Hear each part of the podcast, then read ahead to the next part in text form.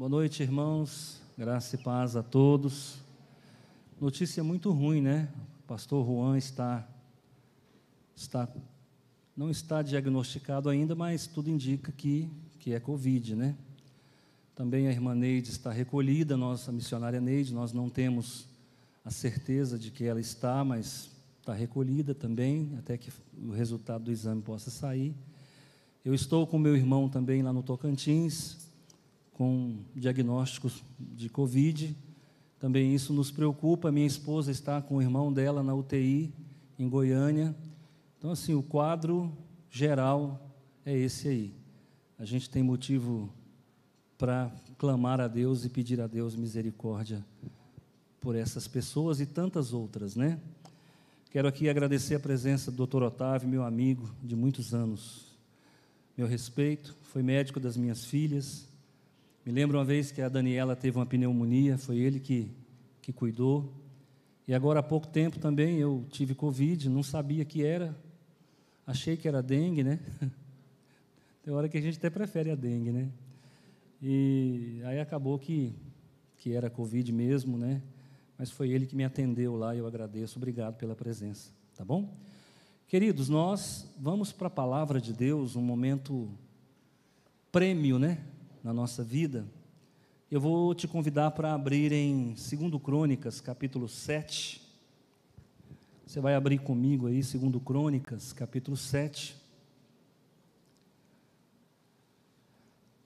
É, eu vou ler todo, todo o capítulo, quero que você não, não se canse. A palavra de Deus não cansa, tá bom? A palavra de Deus é boa, a palavra de Deus é viva, ela é eficaz e ela nos alimenta.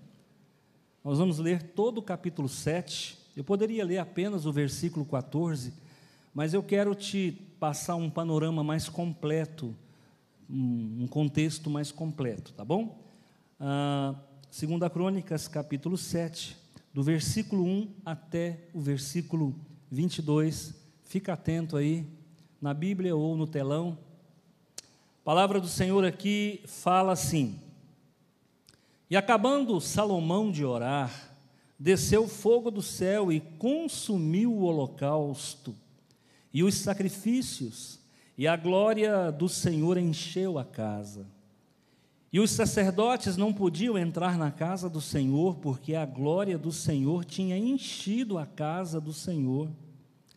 E todos os filhos de Israel, vendo descer o fogo e a glória do Senhor sobre a casa, encurvam-se com o rosto em terra sobre o pavimento e adoraram e louvaram o Senhor, porque é bom, porque a sua benignidade dura para sempre. E o rei e todo o povo ofereciam sacrifícios perante o Senhor. E o rei Salomão ofereceu sacrifícios de bois, vinte e dois mil, e de ovelhas, cento e vinte mil e o rei e todo o povo consagraram a casa de Deus. E os sacerdotes, segundo a sua turma, as suas turmas, estavam em pé, como também os levitas, com os instrumentos músicos do Senhor, que o rei tinha feito para louvarem o Senhor, porque a sua benignidade dura para sempre. Quando Davi o louvava pelo ministério deles, e os sacerdotes tocavam as trombetas de frente deles, e todo Israel estava em pé. E Salomão santificou o meio do pátio que estava diante da casa do Senhor, porquanto ali tinha ele oferecido os holocaustos e a gordura dos sacrifícios pacíficos, porque no altar de metal que Salomão tinha feito, não poderia caber os holocaustos e a oferta de manjares e gordura. E assim, naquele tempo, celebrou Salomão as festa, a festa sete dias, e todo Israel com ele. Uma muito grande congregação, desde a entrada de Ramate até o rio do Egito. E o dia oitavo celebraram o dia da restrição, porque sete dias celebraram a consagração do altar e sete dias a festa. E no dia vigésimo terceiro do sétimo mês, o rei deixou ir o povo para as suas tendas, alegres e de bom ânimo, pelo bem que o Senhor tinha feito a Davi e a Salomão e ao seu povo de Israel. Assim Salomão acabou a casa do Senhor e a casa do rei, e tudo quanto Salomão intentou fazer na casa do Senhor e na sua casa, prosperamente efetuou. E o Senhor apareceu de noite a Salomão e disse-lhe: Ouvi a tua oração e escolhi para mim este lugar para a casa de sacrifício. Se eu cerrar os céus e não houver chuva, ou se ordenar os gafanhotos que consumam a terra, ou se enviar a peste entre o meu povo, e se o meu povo que se chama pelo meu nome se humilhar e orar e me buscar, e buscar a minha face e se converter dos seus maus caminhos, então eu ouvirei dos céus, perdoarei os seus pecados e sararei a sua terra. Agora estarão abertos os meus olhos e atentos os meus ouvidos à oração deste lugar porque agora escolhi e santifiquei esta casa, para que o meu nome esteja nela perpetuamente, e nela estarão fixos os meus olhos e o meu coração todos os dias. Quanto a ti, se andares diante de mim, como andou Davi teu pai, e fizeres conforme tudo o que te ordenei, e guardares os meus estatutos e os meus juízos, também confirmarei o trono do teu reino, conforme o concerto que fiz com Davi teu pai, dizendo: Não te faltará varão que domine em Israel. Porém, se vós vos desviardes e deixardes os meus estatutos e os meus mandamentos, que vos tenho proposto, e fordes e servirdes a outros deuses e vos prostrardes a eles. Então os arrancarei da minha terra que lhes dei, e lançarei da minha presença que lhes dei, e lançarei da minha presença esta casa que consagrei ao meu nome, e farei com que seja por provérbio e mote entre todas as gentes e desta casa, que fora tão exaltada, qualquer que passar por ela se espantará e dirá: Por que fez o Senhor assim com esta terra e com esta casa? E dirão: Porquanto deixarão, deixaram o Senhor, Deus de seus pais, que os tirou da terra do Egito, e se deram a outros deuses e se prostraram a eles e os serviram. Por isso ele trouxe sobre eles todo este mal. Amém? Eu quero que você feche os seus olhos, deixe a Bíblia aí aberta. Senhor meu Deus e meu Pai, em nome do Senhor Jesus, neste momento, eu agradeço, Senhor, pela noite e pela semana que inicia. Também peço que o Senhor nos conduza em segurança, em santidade, que nós possamos palmilhar todos os dias, Senhor, um terreno plano, que possamos caminhar em novidade de vida e que possamos seguir o, os caminho, o caminho das pedras até que nós possamos alcançar a divina glória que vem do Senhor. Guarda-nos do mal, livra-nos do mal, mantenha-nos de pé e faz-nos, Senhor, instrumentos do teu poder para a glória do teu nome, em nome de Jesus. Amém. Eu vou falar sobre arrependimento, né, em específico, arrependimento coletivo. Eu quero me atentar, primeiramente, para os últimos dois versículos que eu li. E desta casa que fora tão exaltada, qualquer que passar por ela se espantará e dirá: Por que fez o Senhor assim com esta terra e com esta casa? Quem já foi Israel aqui, levante a mão. Uma pessoa só aqui? Quem já foi Israel? Ok. O irmão Otávio esteve em Israel, com certeza ele foi no lugar do Santo Templo. Com certeza ele foi no Muro das Lamentações. Acredita-se que o que tem ali hoje, naquele local, são apenas os alicerces do templo que outrora fora construído por Salomão. Talvez vocês não sabem, mas o templo de Salomão fora considerado uma das sete maravilhas do mundo antigo.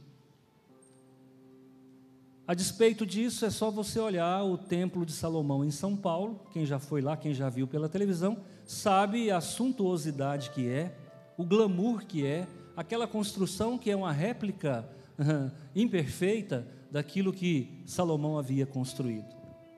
E hoje, se cumpre a palavra que está aqui em 2 Crônicas, capítulo 7, no versículo 22, no versículo é, 21, que diz o seguinte: A casa de Deus, o templo de Salomão, já foi tão exaltado, já foi tão comentado, e hoje as pessoas que vão em Israel ou que assistem pela televisão, o máximo que elas conseguem ver são judeus colocando bilhetes de oração nas frestas daquele alicerce, naquele muro, e de uma forma pejorativa, hoje é chamado de Muro das Lamentações, justamente porque ao judeu sobrou apenas o lamento. Aquele templo, aquela maravilha do mundo antigo, foi destruído. Foi destruído pelo Império Babilônico. E agora, o que a gente vê são ruínas, é sofrimento, é vexame, é vergonha. Olha como tudo começou. E acabando Salomão de orar, desceu fogo do céu e consumiu o holocausto e os sacrifícios, e a glória do Senhor encheu a casa, um lugar onde a glória de Deus se manifestou. Você vai encontrar na Bíblia poucos lugares que receberam a glória de Deus. Você vai ver isso no Monte Sinai, você vai ver isso no Monte Carmelo, e você vai ver isso no Monte Moriá, que é exatamente o lugar onde esse templo estava construído. Deus se agradou tanto da construção do templo que ele manifestou a sua glória e desce fogo do céu e consome nada mais, nada menos do que 22 mil bois nada mais, nada menos do que 120 mil ovelhas. Você imagina a labareda, você imagina a quantidade de fogo necessário para consumir todo este sacrifício, toda esta oferenda. Então foi um dia em que o povo de Deus, lá no Antigo Testamento, teve o prazer, o privilégio de enxergar visivelmente a manifestação da glória de Deus. Agora, isso fica no consciente coletivo. Isso fica no consciente coletivo porque existia uma tradição oral e essa tradição oral ela passava de pai para filho, de filho para neto, de neto para bisneto, para trineto e assim continuava. Isso aqui ficou no consciente coletivo. Até hoje se fala da saída glamurosa do povo de Israel, do povo hebreu do Egito. E qualquer religião, qualquer povo em qualquer época sabe contar detalhes da saída do povo hebreu do Egito. Aqui você tem uma manifestação palpável, visível. Se existisse celular naquela época, estaria registrado. Se existisse câmera, câmera fotográfica, ah, câmera, câmera fotográfica, estaria registrado. Mas a Bíblia também registrou.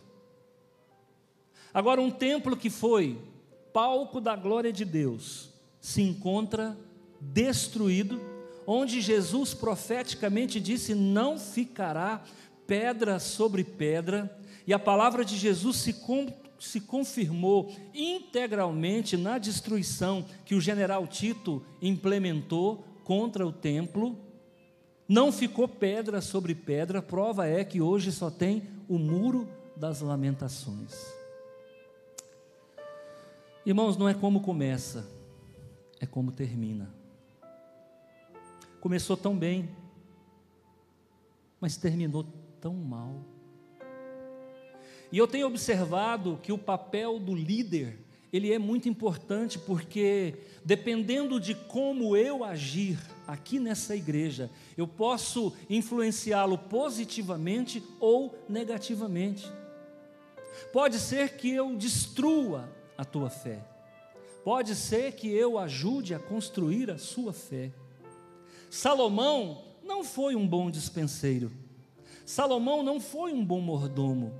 Salomão conseguiu, em poucos anos, ele governou aproximadamente 40 anos, 950 anos antes de Jesus, há 3.900 anos antes de agora. Ele não foi um bom mordomo, porque olha, o templo que ele construiu, todo o material necessário para a construção do templo foi o seu pai que deixou. Todos os aquele aparato levítico de música, de adoração, ele recebeu do pai dele, que o pai dele era um adorador por excelência. Salomão ganhou de mão beijada o trono de, de Israel, ou de Judá, por assim dizer, que na verdade ainda não havia sido dividido. Agora, o que que ele tinha que fazer? Ele tinha que ter mantido aquela erradicação da idolatria que havia sido adquirida através do governo do seu pai. Ele tinha que ter sido alguém que influenciasse a nação positivamente. Então ele tinha algumas coisas para cuidar. Primeiro, manter as fronteiras que o seu pai havia conquistado. Nunca Israel teve tanto, tanta terra e nunca teve as fronteiras tão alargadas como no tempo de Davi. Ele tinha que ter mantido a nação adorando a Jeová como único Deus. Davi, através do seu governo, ele instituiu o monoteísmo de forma como nunca se viu antes. Todos os altos foram tirados, todas as adorações pagãs foram erradicadas. Então, Salomão também tinha que ter cuidado disso. Uma outra faceta que Salomão deveria ter mantido era a paz, porque quando Davi morreu, o reino de Israel estava em paz com os países, com as nações adjacentes.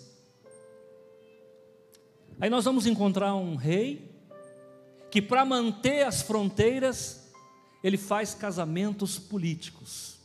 Casamentos que não são abençoados por Deus.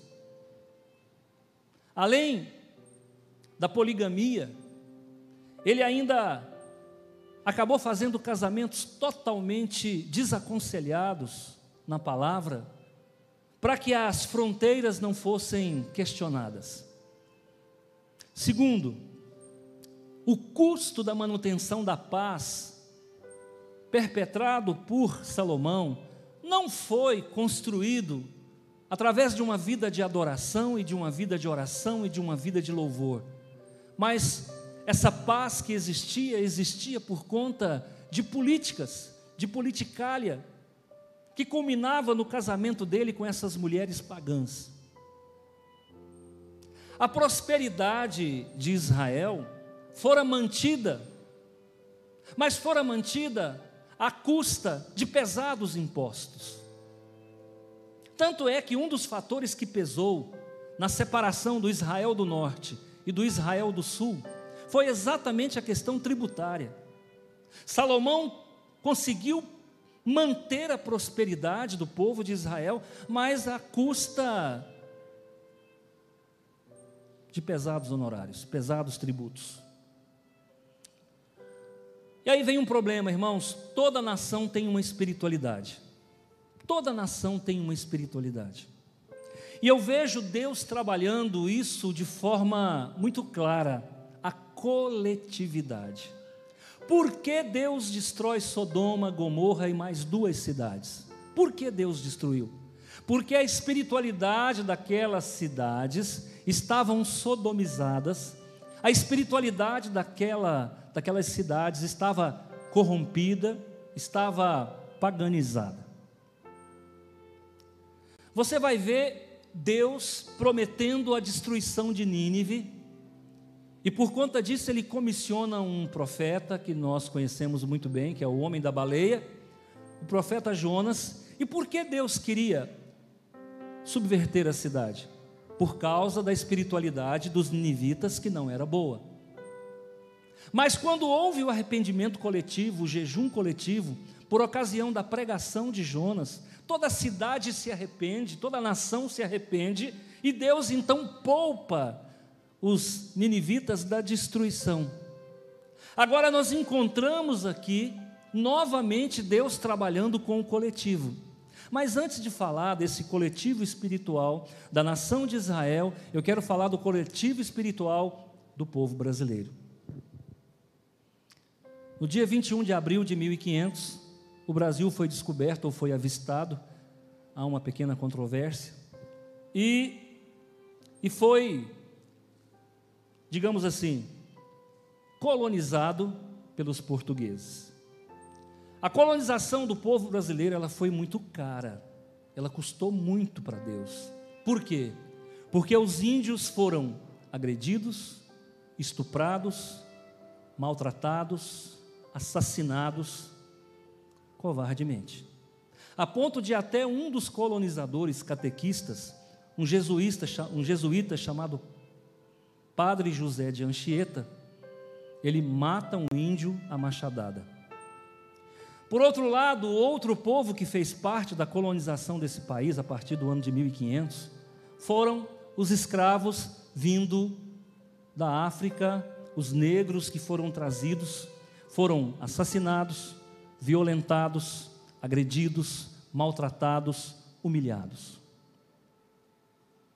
Por conta disso, a religião que catequizou a nação é uma religião romana, que todo mundo sabe, que ela mistura ouro com barro e acaba trazendo, sabe, um, uma idolatria diferente daquela idolatria dos judeus, mais uma idolatria para dentro da, dos limites geográficos da nossa nação. O que, que nós temos hoje no Brasil? Uma espiritualidade hibridizada. O que, que nós temos hoje no Brasil? Uma espiritualidade digamos assim, corrompida. Existe um espírito de orfandade no nosso país, porque o nosso país tem como padroeiro não um homem, mas uma mulher, uma figura feminina.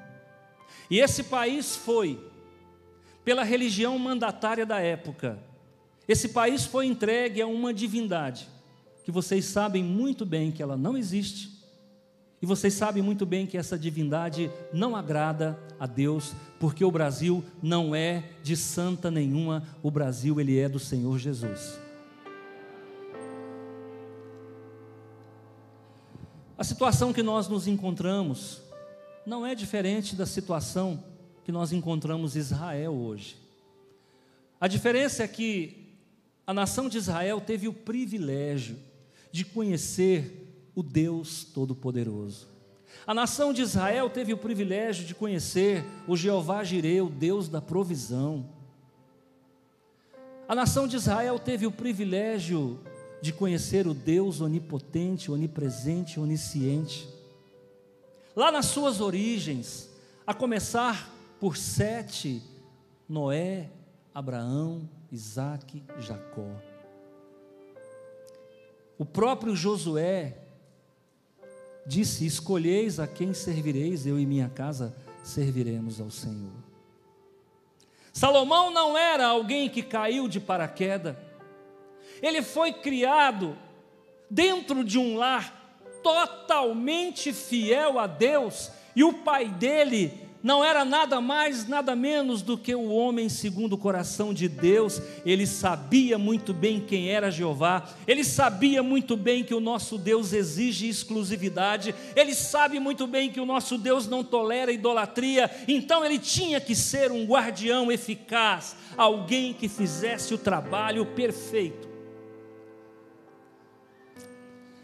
Mas as mulheres com quem ele se casou eram mulheres pagãs e essas mulheres entraram dentro do território de Israel e começaram a invocar os seus deuses, porque a gente sabe que as mulheres elas, elas têm uma espiritualidade mais pública, as mulheres têm uma espiritualidade mais contagiante.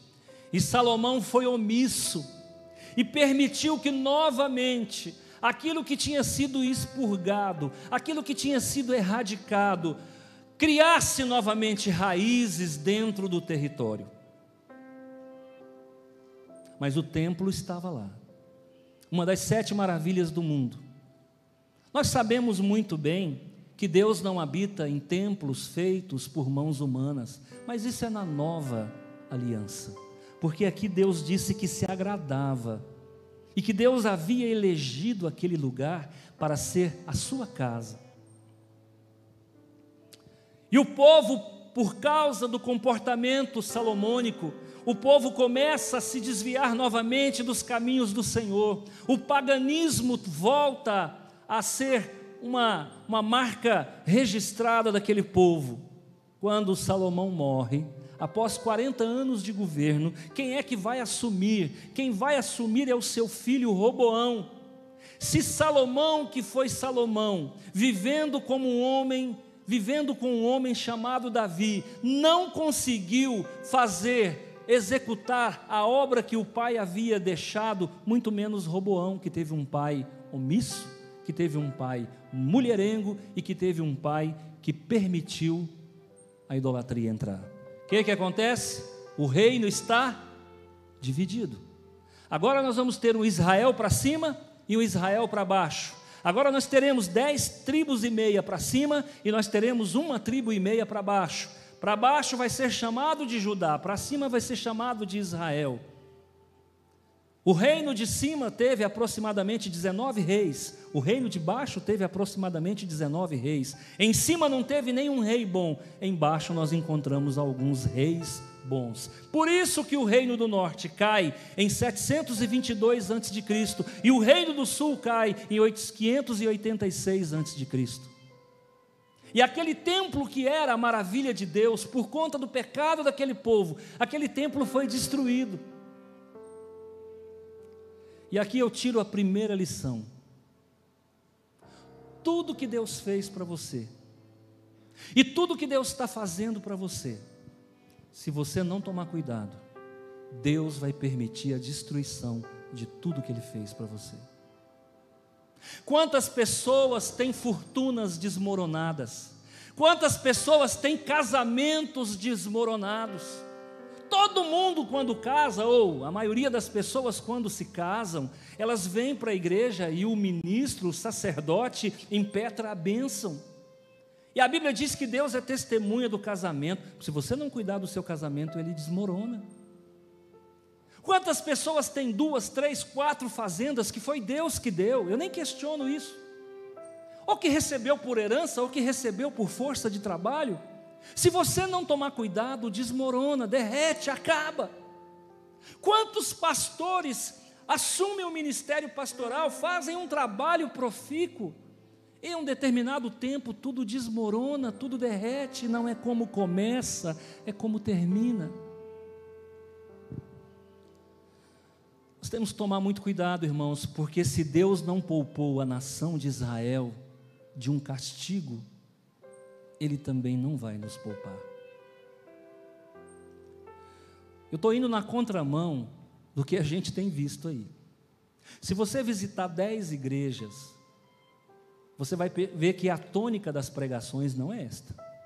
A tônica das pregações é graça, tônica, a tônica das pregações é viver no Espírito, a tônica das pregações é prosperidade, mas eu digo para você, isso é balela porque nós não temos que trabalhar dessa forma. É claro que tem que viver no Espírito, é claro que nós estamos no período da graça, mas tem que ter responsabilidade. Olha o que aconteceu com o rei Salomão. Nós somos dispenseiros da nossa casa, nós somos dispenseiros da nossa igreja, nós somos dispenseiros da nossa família, nós somos dispenseiros do nosso patrimônio. Se você não vigiar, se você não tomar cuidado, tudo vai ruir, tudo vai acabar, tudo vai ser destruído. Aí quando chega no versículo 14, né, que é o chavão de todo esse texto que eu li, que na minha opinião é um dos versículos mais bonitos da Bíblia. Aí Deus fala para Salomão: Ô oh, Salomão, escolhido, filho do meu filho, deixa eu dizer uma coisa para você. Se você não tomar cuidado, a nação vai degringolar. Se você não tomar cuidado, tudo que seu pai fez, você vai desmanchar. Mas se tudo isso acontecer, eu tenho uma palavra para você.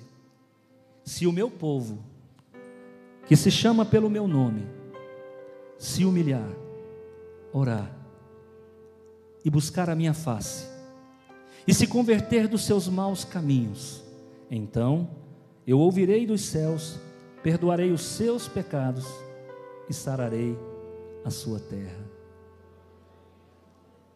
Quando o povo de Israel é levado cativo para a Babilônia, em 605 a.C., Nabucodonosor faz um cerco que dura aproximadamente 20 anos. Quando é em 586 a.C., ele invade.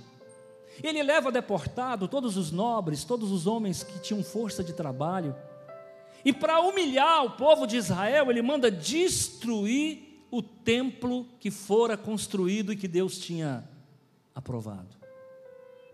O povo vai para o exílio, e como disse Jeremias, ficaria 70 anos lá, e de fato isso se cumpriu.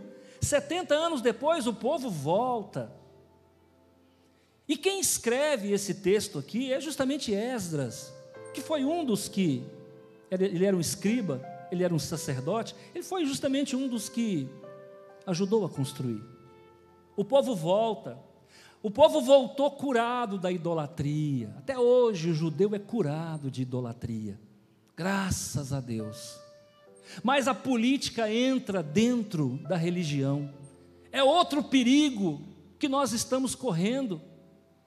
Se a política entrar por aquela porta, o Espírito Santo sai por aquela.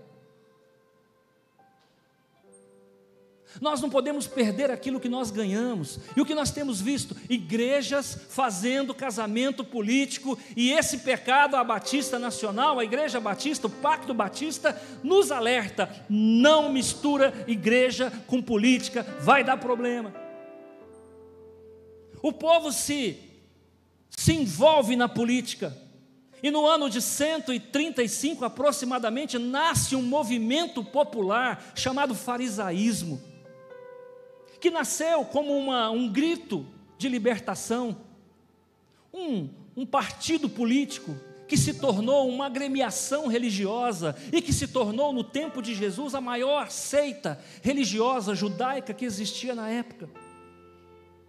O templo já tinha sido destruído, já tinha sido construído e já tinha sido reformado por Herodes. Agora o Herodes, o tetrarca. Agora nós temos o que? Nós temos Jesus e quando ele está saindo do templo, alguém fala: Senhor, o senhor já parou para olhar a maravilha que é essa construção?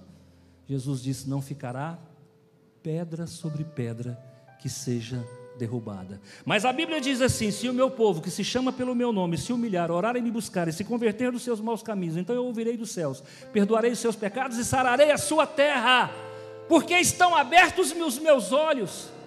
Agora, o templo está destruído, de novo, mas o povo de Israel não se converteu. Por isso que o templo não foi construído novamente. O povo de Israel, os judeus estão, eles preferem bater a cabeça no muro do que dizer matamos o filho de Deus. Eles preferem bater a cabeça no muro do que se arrepender, se humilhar, se converter para que Deus possa novamente sarar a terra de Israel. A terra de Israel está contaminada, porque quando mataram Jesus, e Pilatos pergunta: o que querem que eu faça? Crucifica-o, crucifica-o. E alguns mais exaltados gritavam: caia sobre nós e sobre os nossos filhos o sangue desse homem. E até hoje a terra de Israel está contaminada, ou por assim dizer, maculada pelo sangue do inocente que foi derramado na cruz do Calvário. Esse povo nunca se humilhou. Esse povo nunca se arrependeu, esse povo nunca clamou verdadeiramente por Deus. E aí, os olhos de Deus não estão abertos e não estão atentos os ouvidos do Senhor para a oração que se faz no Monte das Lamentações, no Muro das Lamentações. É por isso que eles oram, oram, oram, choram, põem bilhete, põem oração e Deus não ouve. Por quê? Porque não houve arrependimento. Olha, pastor, e o que eu tenho a ver com isso? É a nossa vida. A gente peca, peca, peca, peca, peca, peca. Vem para a igreja no primeiro domingo da ceia e toma ceia, e toma ceia, e toma ceia. Eis porque há entre vós muitos fracos e doentes, e não poucos os que dormem. Se vocês julgassem a vocês mesmos, vocês não precisariam ser julgados. Examine-se, pois, o homem a si mesmo. Queridos irmãos, nós somos o povo de Israel da pós-modernidade. Nós somos os judeus contemporâneos. Se nós não cuidarmos, se nós não nos humilharmos dos erros que nós cometemos, o templo que vai ser destruído agora não é o templo de Salomão, mas é você que é templo do Espírito Santo. Toma cuidado, porque se você não tomar cuidado, na sua vida não ficará pedra sobre pedra. Irmãos, é aquilo que eu sempre digo: todo líder tem pé de barro. Nós somos fracos, nós somos limitados. E a graça de Deus não é para justificar o nosso pecado, eu posso pecar porque eu sou predestinado. A graça de Deus não é para isso. A graça de Deus é para você se apegar a ela e não pecar, e não cometer pecado. E o que, que as pessoas estão fazendo? Estão usando a graça de Deus para justificar o pecado. A graça de Deus não é para justificar o pecado, a graça de Deus é para você não pecar. Porque toda vez que Jesus tratava com um pecador, ele diz: O teu pecado está perdoado, vá e não peques mais. Senhor, mas eu sou predestinado, eu sou eleito, o meu nome está no livro da vida antes da fundação do mundo. Errais porque não entendeis as Escrituras. A graça não justifica o teu pecado, a graça anula o teu pecado, irmão. Você está na graça, é para que você entenda que você não precisa mais pecar. Você não precisa mais adulterar. Você não precisa mais roubar. Você não precisa mais mentir. Porque a graça de Deus te exime de tudo isso. A graça veio para resolver, ela não veio para maquiar, ela não veio para passar batom em pecado de ninguém, a graça veio para te libertar. E vou falar mais uma. Não vão destruir o nosso altar, não vão destruir o nosso templo, porque conhecereis a verdade e a verdade vos libertará. Eu nunca preguei um evangelho mamão com açúcar. Eu nunca preguei um evangelho social. E quem gosta de mim, quem não gosta de mim, não gosta de mim pelo que eu sou, mas tem muita gente que me ama pelo que eu sou. E eu quero dizer para você, nós não viemos aqui para negociar. Nós não viemos aqui para fazer barganha, nós viemos aqui para trazer uma palavra que mexe com a tua estrutura, uma palavra que te levanta, uma palavra de vida eterna. Doa quem doer, porque o primeiro que é aprovado aqui não é você, sou eu. Se eu estou aqui, irmãos, fazendo um teatro, eu não sou merecedor desse púlpito, Senhor, desce o fogo do céu. Traz o relâmpago sobre a minha vida se eu não vivo aquilo que eu prego. Eu nunca encontrei alguém que, ao descer do púlpito, alguém me parasse e dissesse: Pastor, aquilo que o senhor pregou, o senhor não vive. Irmão, não sou melhor do que ninguém, eu sou pior. E é por isso que eu estou aqui. Se eu fosse uma pessoa melhor, eu estava sentado aí para ouvir a palavra. Mas eu preciso pregar para você e para mim, porque a palavra que bate em você me esmurra. Eu também preciso vigiar, eu também preciso cuidar, porque eu tenho um lar que é um altar. Eu tenho uma finança que é um altar, eu tenho uma igreja que é um altar, e eu vou dizer para você, essa palavra se aplica a nós, eu não sei como é que se encontra a tua vida, mas Deus não quer apenas o meu arrependimento, Ele quer o nosso arrependimento. Se a igreja batista que chama pelo meu nome se humilhar, orar e me buscar, e se converter dos seus maus caminhos, então eu ouvirei dos céus, perdoarei o pecado da igreja batista e sararei a sua terra. É isso que eu creio. É isso que eu creio. Por que, você acha que uma palavra dessa está na Bíblia? É porque Esdras não tinha o que escrever? Não, Esdras escreveu isso há três mil anos atrás, com prazo de validade até os dias de hoje. Vamos se arrepender, igreja. Parar de achar que o irmão tinha que estar aqui para ouvir essa palavra. Quem estava, quem veio, é quem precisa ouvir. O dia dele vai chegar, hoje é o seu dia. Parar de espiritualizar. O que a gente encontra de crente menino, de crente infantil que fica espiritualizando. Deus proverá, Deus, Deus proverá na vida de quem obedece. Deus proverá na vida de quem faz o que é certo. Ah, Ele proverá sim. Então, eu quero pedir para a igreja pensar muito no que eu estou pregando hoje. Volta para casa, faz uma análise verdadeira da sua vida. Eu não sei se eu sou pior do que os outros, mas eu olho para dentro de mim e eu vejo pecado. Muitas vezes eu vejo pecado nos meus olhos, muitas vezes eu vejo pecado nos meus ouvidos, muitas vezes eu vejo pecado aqui, eu sou pego pensando aquilo que eu não poderia pensar. Aí essa palavra se aplica lá três mil anos atrás, não, essa palavra se aplica a nós, aqui, hoje, porque Deus tem muito para dar para nós. Ele diz no versículo 18, Salomão, Quanto a ti, no versículo 17, se andares diante de mim, como andou Davi teu pai, pastor Gessé, pastor Marcondes, se você andar diante de mim como andou Davi, pastor Antônio, se você andar diante de mim como andou Davi, e fizeres conforme tudo o que eu te ordenei, pastor, mas o que, que Deus ordenou? Todo dia que você vem aqui, você escuta uma ordenança do Senhor e guardares os meus estatutos e os meus juízos, também confirmarei o teu casamento, também confirmarei as tuas finanças, também confirmarei a tua paternidade, também confirmarei o teu reino, porque nós somos rei das nossas, das nossas casas, nós somos reis dessa igreja. Não te faltará Olha que coisa linda, irmãos.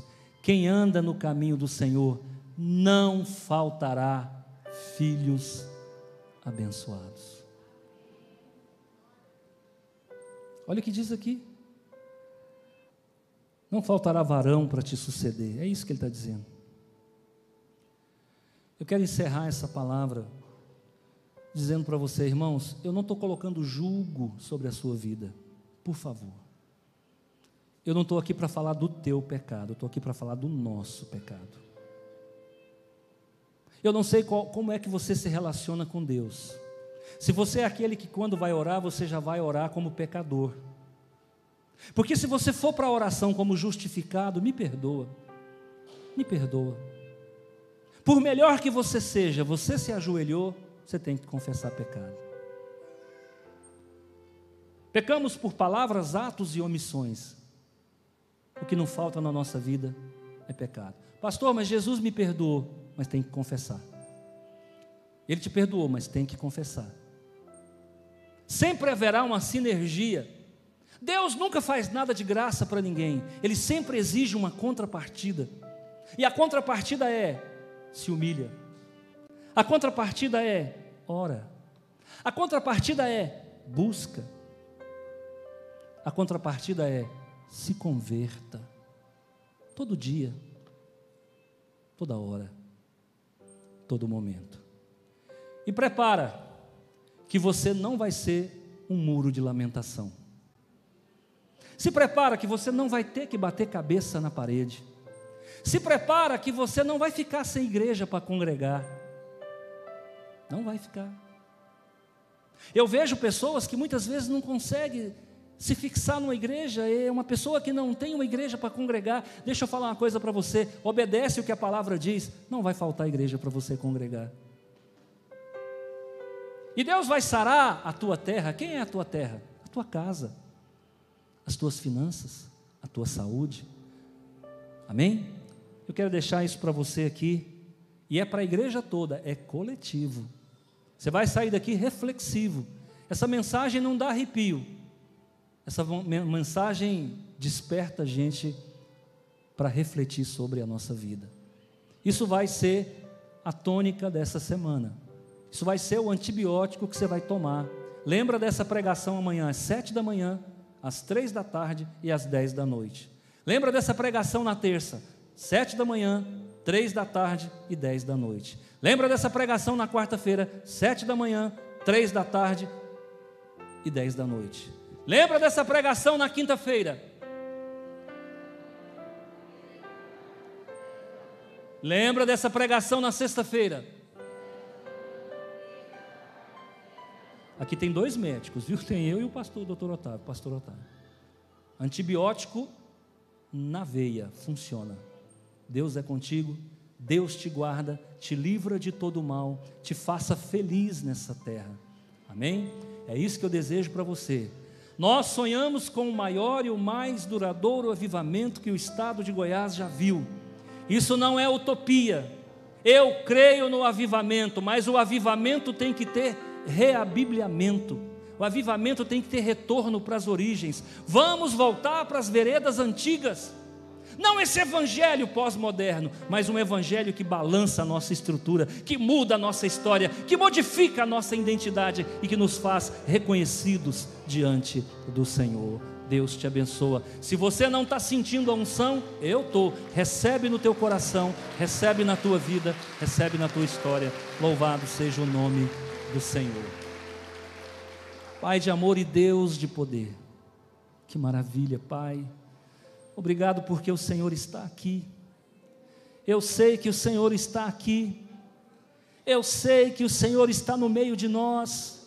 E eu sei que o Senhor se agrada de uma palavra como essa, que não dá coceira nos ouvidos. O Senhor se agrada de uma palavra como essa, que vem do céu, do trono, como o rio que flui. Pai, esta palavra é a tua palavra. Cala ela no coração de cada um dos que ouviram que ela seja para nós uma bandeira de comportamento, que esta palavra seja um norte para a nossa vida e que nós tenhamos esta semana a melhor semana de fevereiro. Eu glorifico, Senhor meu Deus, porque o Senhor está aqui, eu te amo, nós te amamos. Mantenha-nos de pé, livra-nos do tentador e da tentação, livra-nos da infecção oportunista, livra do homem sanguinário, livra, Senhor, de todas as fraudes, de todos os sinistros e de todos os prejuízos materiais materiais, que a graça do Senhor e o amor de Deus e a comunhão do Santo Espírito esteja sobre a tua vida. Semana de luz, semana de paz, semana de saúde, semana de vitória. Deus te abençoe.